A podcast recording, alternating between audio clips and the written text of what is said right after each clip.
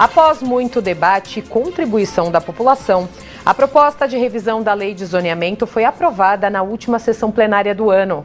A votação foi nominal e precisou de ao menos 37 votos favoráveis, ou seja, dois terços do, tota do total de vereadores, para ser aprovado. Com 46 votos favoráveis e nove contrários, a proposta de revisão da lei de parcelamento uso e ocupação do solo, a chamada Lei de Zoneamento, foi aprovada na Câmara Municipal de São Paulo não sem antes ter muito debate.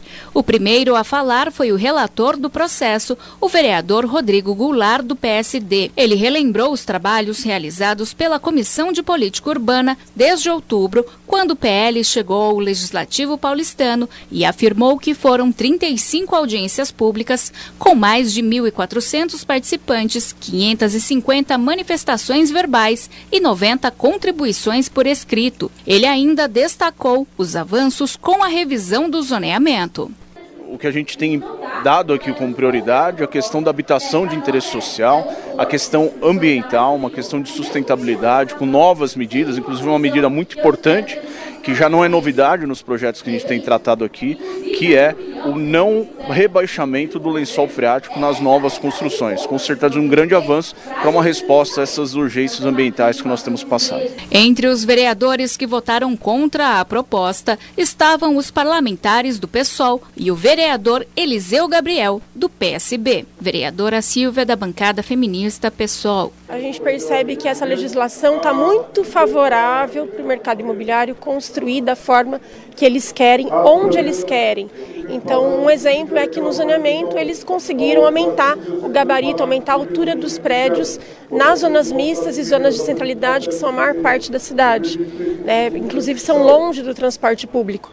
É, então tem uma irracionalidade do mercado porque eles não constroem para quem mais precisa, mas constroem para onde eles vão lucrar mais. Vereador Eliseu Gabriel, PSB. Nós conseguimos algumas conquistas que não dá para falar aqui que são pontuais em alguns bairros, né, algumas coisas que a gente salvou, conseguimos salvar algumas coisas.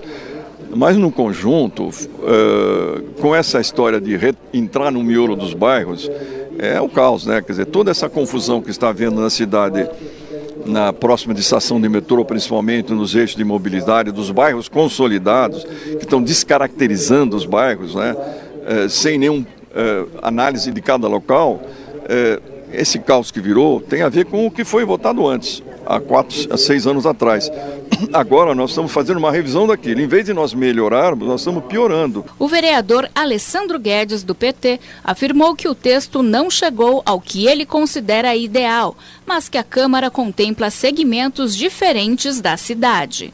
É o momento de você discutir e articular uma negociação do que é possível para um lado e possível para o outro.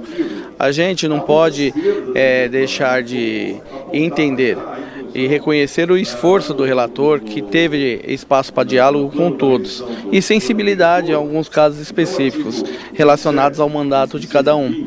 É, o, o, texto não está na sua perfeição na minha ótica, mas eu entendo que tem avanços importantes. Eu acho que ele acaba sendo o que foi possível diante de tanta divergência aqui é, entre todos os vereadores e segmentos aqui representados. A lei de zoneamento é um conjunto de normas e regras que definem os tipos de edificações que podem ser construídas e as atividades que podem ser instaladas nas diferentes regiões da capital, de acordo com cada área. Para o vereador Rubinho Nunes, do União Brasil, presidente da Comissão de Política Urbana, o ano de 2023 foi de intenso trabalho, primeiro com a revisão do Plano Diretor Estratégico e agora com a revisão da Lei de Zoneamento.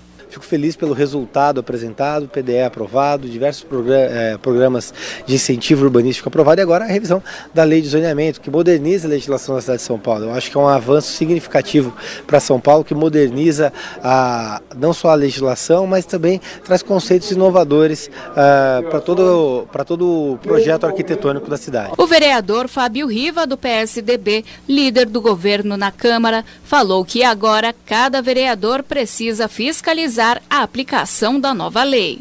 Agora cabe a cada um de nós aqui poder também acompanhar aquilo que nós aprovamos e fiscalizar, principalmente quando a gente fala de habitação de interesse social. Né? Nós tivemos aí no passado recente alguns empreendimentos que fizeram fachada como HIS, que na verdade não contemplava a faixa de renda da qual foi autorizado a construção, então agora a gente já tem uma trava no plano diretor e também agora na lei de zoneamento a gente poder fiscalizar para poder garantir a habitação, principalmente para aqueles mais precisam, que é a faixa 1, aqueles que ganham de 0 a 3 salários mínimos. O presidente da Câmara, vereador Milton Leite, do União Brasil, também salientou o papel fiscalizador do Legislativo paulistano para que as famílias de baixa renda possam ter acesso à moradia digna perto do transporte público. Se algum espertalhão tentar burlar a lei, cabe a nós aqui fiscalizarmos. Mas não, terão, terão, não contarão com a minha omissão para fiscalizar. E com incentivo, tanto quanto possível for, para que eles possam, os pobres possam morar, ter suas residências nos lugares é, é, mais ricos dessa cidade.